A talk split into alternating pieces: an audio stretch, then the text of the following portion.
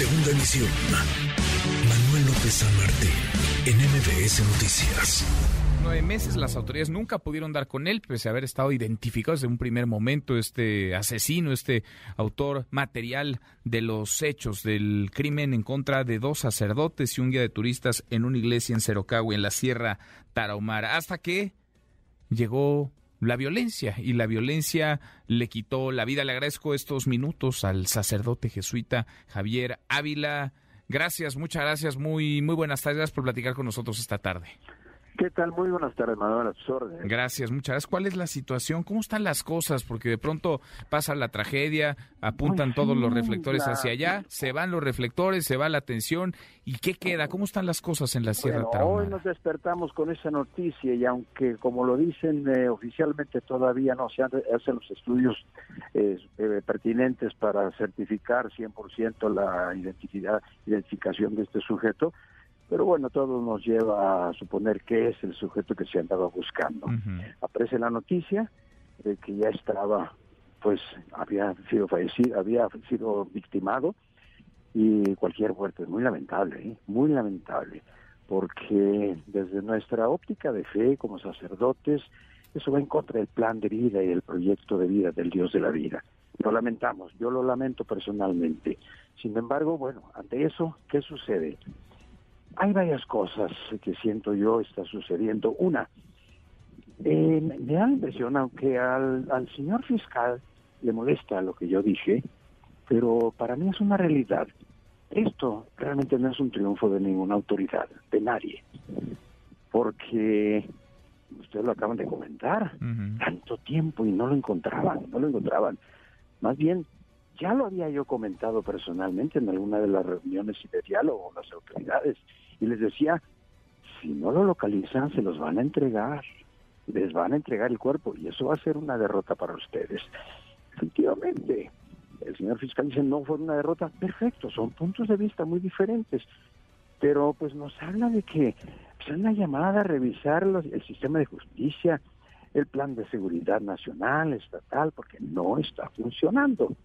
Ahora ya se encuentra el cuerpo, ¿qué es lo que sigue? Descansa todo mundo, en paz, qué bueno, para nada, para nada, porque sigue el ambiente de miedo, de incertidumbre en Vino Cerocaui. También yo lo había comentado en anticipación, anticipadamente con, con las autoridades estatales y federales, el día que detengan al, al homicida, ahí no se va a cerrar todo, ¿eh? Ese no es el objetivo ni es el final, es uno de los medios. El objetivo es lograr la paz, lograr la tranquilidad. Y con esa detención no se va a lograr la paz y la tranquilidad. es un paso, un paso, pero nada más. No podemos respirar tranquilos y decir, ¡ay, qué alivio! Para nada. Al contrario, ahorita para nosotros es un reto. Aquí están, ya se dio ese paso. ¿Cómo vamos a seguir trabajando? Gobierno, sociedad civil, iglesia, nosotros como parte de la sociedad civil, ¿cómo vamos a seguir trabajando para restaurar el tejido social? Porque el gobierno solo no lo puede hacer. Necesitamos colaborar y necesitamos eh, el diálogo, no las confrontaciones, el diálogo para poder construir mutuamente, cada quien aportando de, de sus responsabilidades propias, lo que debamos hacer para construir y reconstruir el tejido social y reconstruir la paz.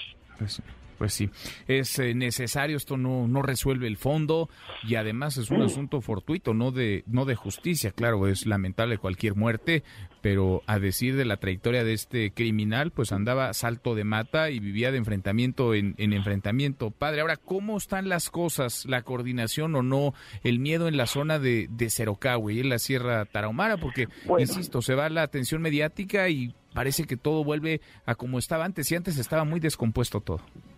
Bueno, eh, ¿cómo están las cosas? Las cosas yo creo que no se, se pacifican tampoco de la noche a la mañana.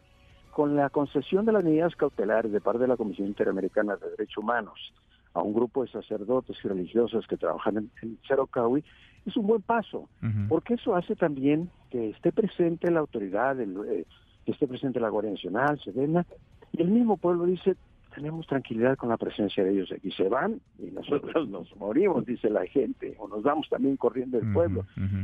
Esas medidas cautelares ayudan, por supuesto que ayudan, pero no solucionan el problema. Es una andadera una muleta para que la comunidad pueda seguir caminando, para que los padres puedan seguirse desplazando. Y estamos nosotros pues, agradecidos, por supuesto, con la concesión de las medidas cautelares de parte de la Comisión Interamericana de Derechos Humanos, no de los gobiernos, ni estatal ni federal. Los gobiernos secundan, la petición viene de, la, de parte de la Comisión. Y la concesión, perdón. Entonces, ese es un paso importante. Pero tenemos que seguir trabajando mucho, como le digo, para seguir reconstruyendo la paz y restaurando, restaurando esos espacios tan lamentados y tan heridos. Pues sí. ¿Hay amenazas contra sacerdotes eh, jesuitas, eh, padre? Bueno, en este momento no creo. Bueno, no lo sé. Yo he tenido amenazas, por supuesto que las he tenido, pero no a partir de estos hechos. Eh, antes de antes tengo medidas cautelares por otros por otros eh, eh, otros casos que he llevado adelante en la Comisión de Derechos Humanos. He sido difamado. Ahora últimamente llegó una difamación de algo que dijeron de mí que es absurdo. Mm. No me interesa repetirlo y que me pone en peligro por de alguna manera. Pero este ahorita nosotros como jesuitas por encima de cualquier amenaza, por encima de cualquier eh, agresión, pues vamos a seguir nuestra opción de vida. Nosotros nuestra opción es por este pueblo. Y la comunidad de jesuitas de aquí de Tarahumara, en lugar de que, nos, de que nos fuéramos, se ha reforzado. El superior mandó más jesuitas, quedaron dos jesuitas en Cerocawi. En este momento hay cinco.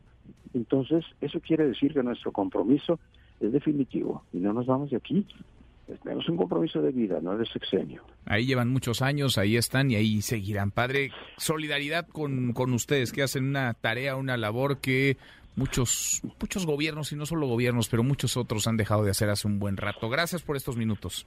Al contrario, muy amable para, por, mantener viva esta, esta situación tan lamentable. Que Dios les bendiga. Gracias, padre. Muy buenas tardes. El sacerdote jesuita Javier Ávila, por cierto, emite un comunicado. La compañía de Jesús se pronuncia sobre el hallazgo en el caso Cerocawi dicen eh, la ausencia de un proceso legal conforme a derecho con relación a los homicidios implicaría un fracaso del Estado mexicano frente a sus deberes básicos y confirmaría que la región, en la región, las autoridades no detentan el control eh, territorial. Todo esto a propósito de la persona que fue localizada, se presume es el chueco, el autor material del asesinato de dos hermanos eh, jesuitas, de dos integrantes de la Compañía de Jesús y un guía de turistas. Los mató a sangre fría, les quitó la vida al interior de una iglesia en la Sierra Tarahumara.